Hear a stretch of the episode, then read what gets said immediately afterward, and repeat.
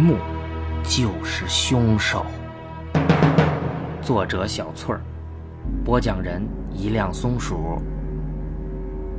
听友们刚才一听到我说到的这个 M 就是凶手，可能会联想到三十年代德国大师弗里兹朗的电影。没错，就是因为这部电影和一个叫贝瓦的人给咱们原作小翠儿提供了思路。所以让他得以用一个猎杀小女孩的故事来展开他想要的描述。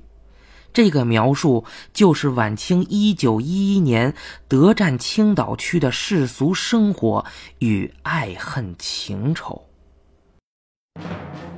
小翠看了越来越多的资料，越来越觉得民国也就那么回事儿，还是晚清北洋有意思，所以萌生了写那个时代的小说的念头。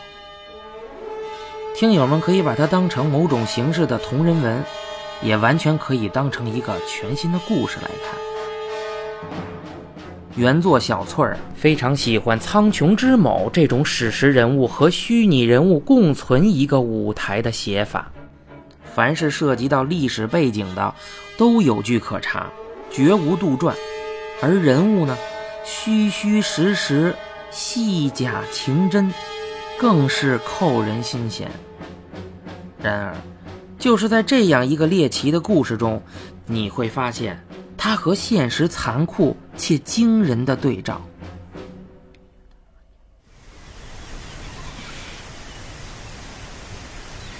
闲言少叙，咱们现在就开书。故事发生在宣统三年，公元一九一一年的五月，青岛沿海岸五百公里的土地上。当时中国人称之为胶州，德国人管它叫骄傲。这个胶还是胶州的胶，澳呢是澳洲的澳。再次上台才不到一年的总督托尔波尔坐军舰驶离青岛湾，这个人来头可不小，他是最早登陆骄傲的军官之一，十年前就在此地做过总督。哪怕他因为好大喜功，营建模范殖民地的计划，罔顾了德国财政现实而被弹劾，也在两年后神奇般的官复原职。这次在任，托尔博尔官运亨通，从少将升到中将，他的市政规划也变得一路畅通。因成绩喜人，回国镀了一层金。转眼便上将了。之后呢，再回到骄傲续任总督，终于住进了他一直心心念念营造的德皇威廉时代欧陆风格的总督府里。可以说，青岛的建设是他意志贯彻的结果。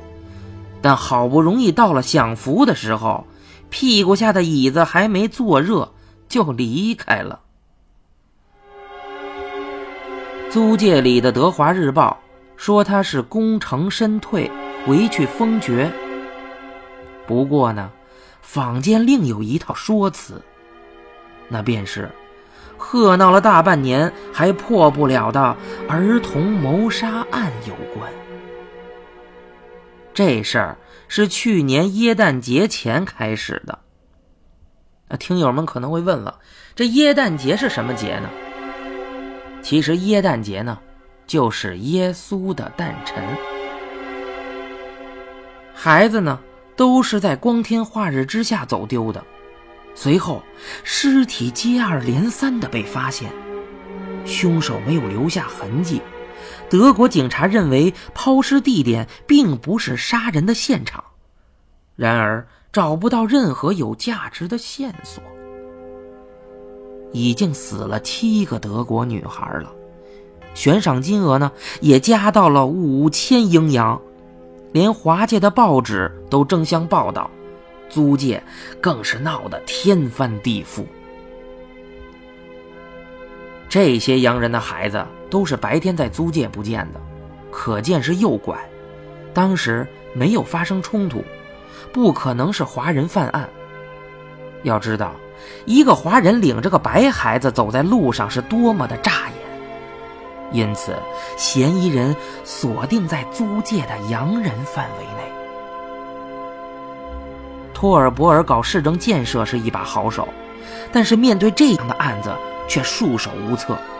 快半年了，还未抓到凶手，这极大的伤害了德国当局在远东的面子，尤其是还要面对近在威海卫的英国人那副冷嘲热讽的面孔。托尔博尔回国期间，由海军上校黑奈尔担任代理总督。据说呢，是要等德国派一个厉害的人来解决此事。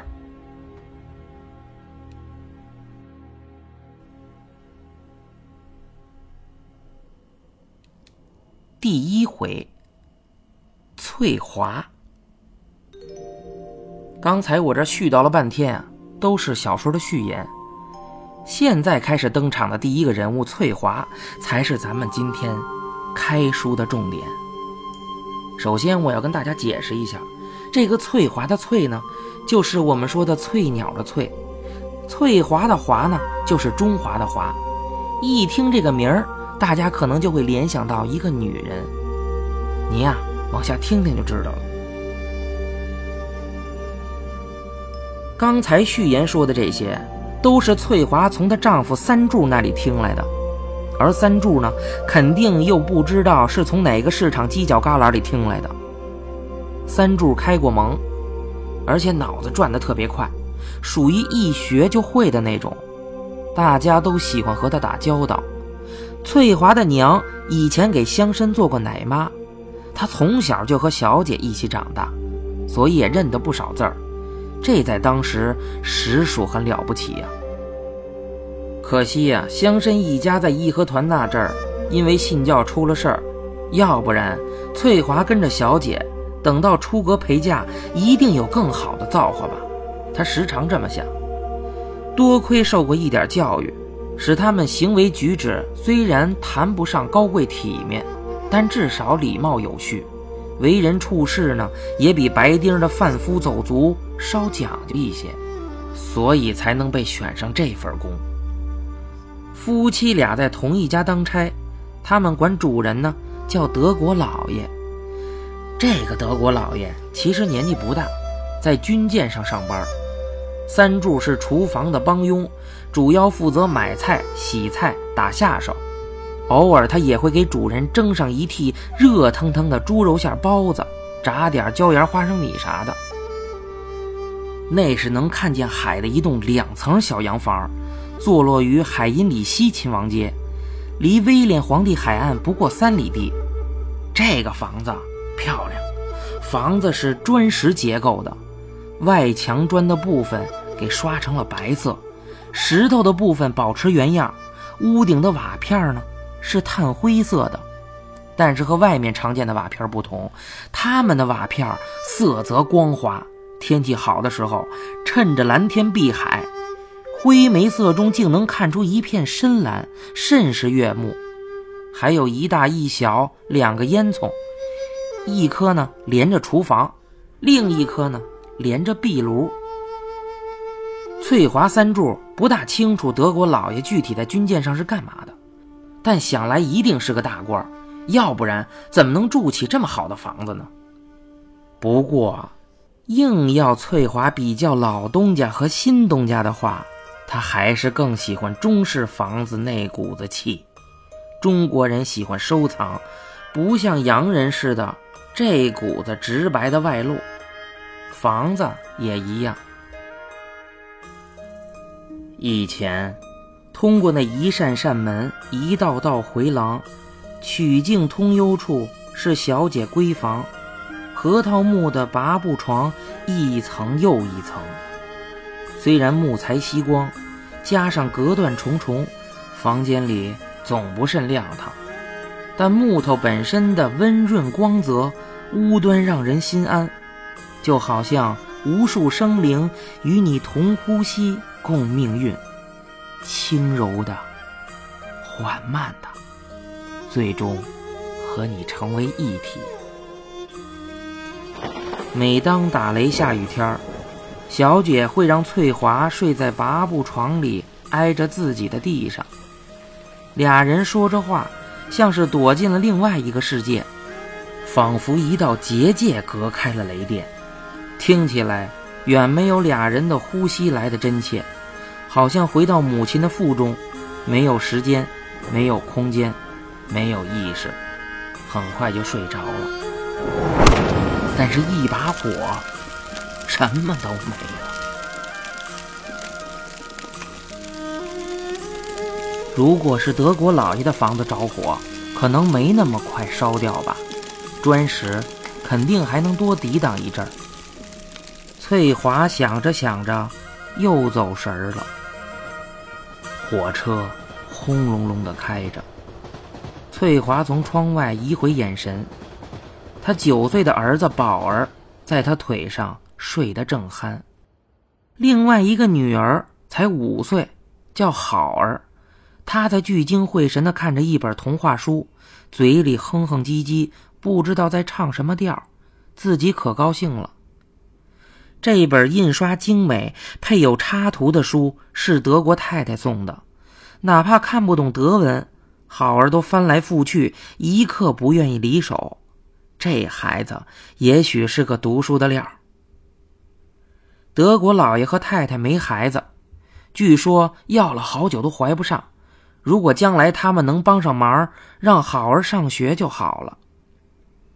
现在不都鼓吹女子受教育吗？翠华看着好儿红扑扑的脸蛋儿，胡思乱想着。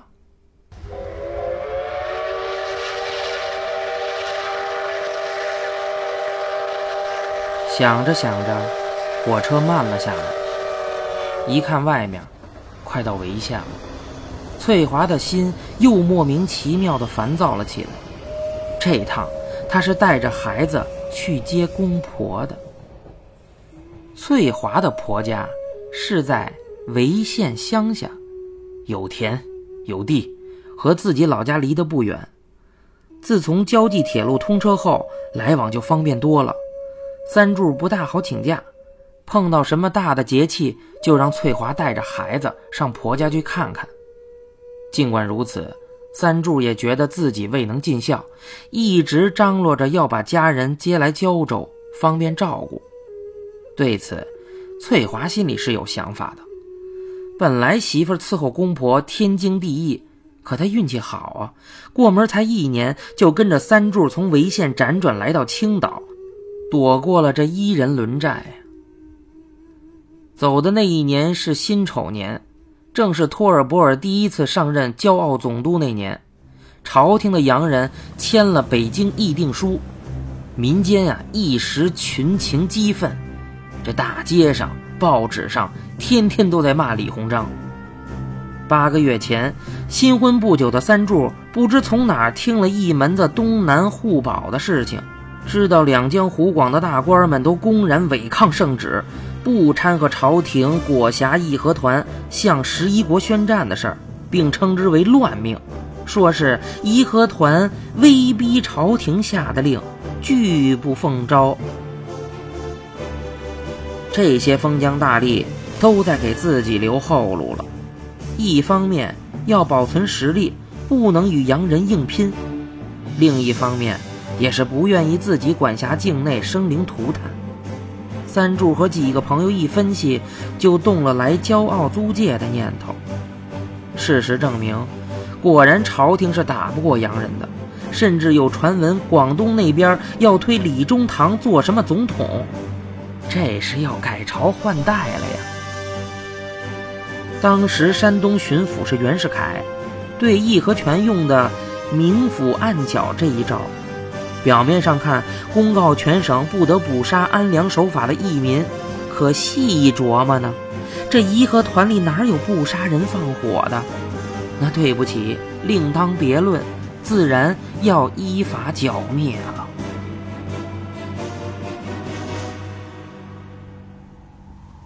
三柱的大哥帮着家里管理田产和几家佃户，与乡里几个士绅勤走动。自认有些见识，他经常照葫芦画瓢的说：“袁世凯乃乱世之枭雄。”三柱听了，脑子便活了起来。他上面有三个哥哥，一个姐姐，均已成家，将来父母作古，能分到他手里的铁定无多。何况三柱本就不喜欢务农。既然都说袁世凯靠得住，那就跟他的路子走呗。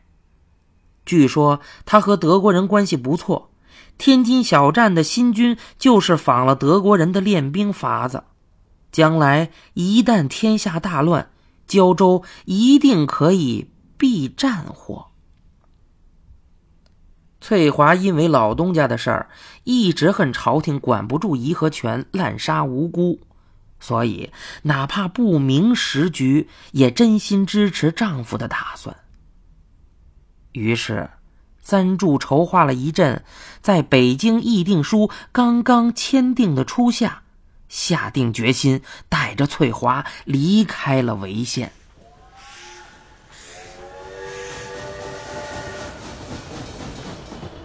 后来，翠华才知道。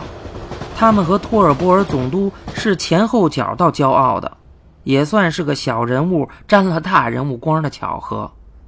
后来回想起来，这个光还真不是什么好兆头。三柱当初想的是，一旦在租界落了脚，就接父母过来。后来兜兜转转做了好几份工。这一两年才真的安定下来。况且翠华要强的很，一个人带两个孩子，没有一句怨言。三柱还要翠华伺候公婆，贸然有点说不出口。然而现在孩子们大了，革命党又四处举事儿，乡下确实不太安全，这事儿不能再拖了。几乎没和公婆一起生活的翠华知道丈夫铁了心。自己也没有任何理由阻挠，只好硬着头皮去接了。交际铁路是由德华铁路公司营造，运人也运货，唯一麻烦点的是搭客运货不收大清通用的铜元儿，只收纸洋或英洋，所以上车前还得换钱。好在他们夫妻的工钱是用洋元支付的。这无疑是一个巨大的优势。自从把接公婆提上日程，翠华就开始闷闷的，焦虑却又发泄不出，于是借着洋人小孩被害的事儿，别别扭扭，时不时闹点情绪，给三柱找些不自在。三柱骂他瞎操心，翠华也知道，因为至今为止被害的都是白种的女孩。第一个女孩。叫做米亚，《山东时报》上短短几句，很简略。也许因为中国人向来对和自己无关的事儿不感兴趣，也许呢是官府怕引起百姓不必要的恐慌，而中德双语的《胶州报》上就写的详细多了。米亚来自一个普通的德国家庭，他父亲在欧人区开了一家理发店，母亲在店里帮忙。八岁的米娅就读于同善会女子小学。耶诞节前一天，店里生意很好。米娅因为没有被选上圣歌合唱团而闷闷不乐。她在店里捣乱，被父亲呵斥后就跑了出去。家人以为她就在附近玩耍，根本没有在意。没想到米娅再也没有回来。尸体两天后被发现。就在距离理发店三条街开外的基尔街，报纸上说的很委婉，被残忍杀害。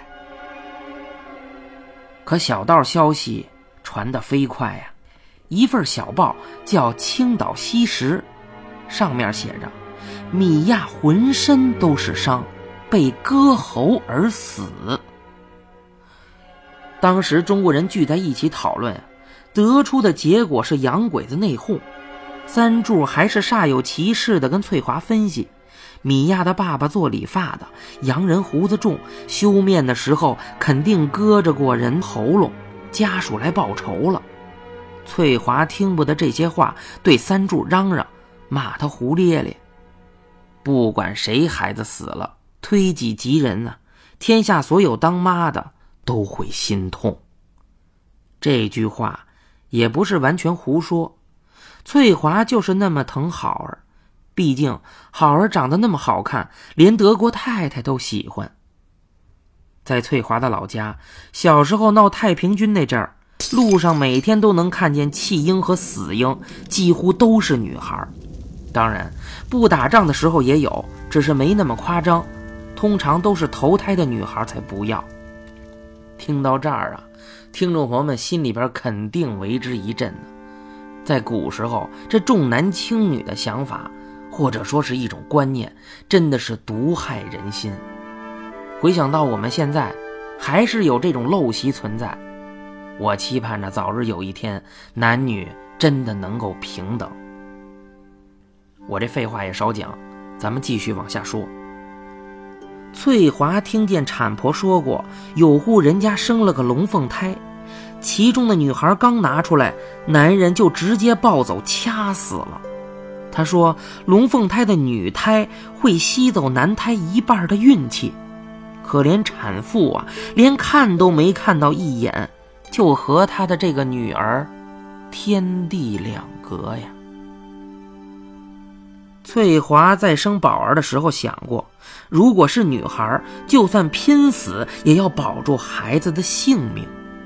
所以翠华怀孕那阵儿，吃得多，干得多，一刻不让自己闲着。听说农妇啊就是如此，生完孩子第二天就能下地干活。翠华就是怕自己生了女儿没力气跟人家拼命，所以呀，她才这么干。还好生了个带伴的。三柱高兴的跟那什么似的。后来好儿出生，三柱显得更高兴了。那一刻，翠华才觉得自己没嫁错人。就是因为以上种种原因，翠华每个月初一、十五去天后宫烧香的时候，都会为那些死了的白人小女孩念叨几句，同时，她也把好儿看得牢牢的。往好了想啊，公婆来了，起码多了两双眼睛，可以看着孩子。火车慢了下来，就在翠华叫醒宝儿，准备收拾收拾东西时，他发现了一个人的目光，那是隔着走道坐着的一个男人。这个男人没有辫子，穿着洋装，戴着那种外国男人的小檐帽子。年纪和三柱相仿，不用说，一看就是留洋回来的。他的洋装半新不旧，但十分干净整齐，面料看起来也颇为厚实挺阔。以前老东家的老爷也有这么一件类似的，比这长，平时不穿，只有冬天去教堂的时候才穿。不过老爷还是有辫子的，就是这件衣服要了老爷的命。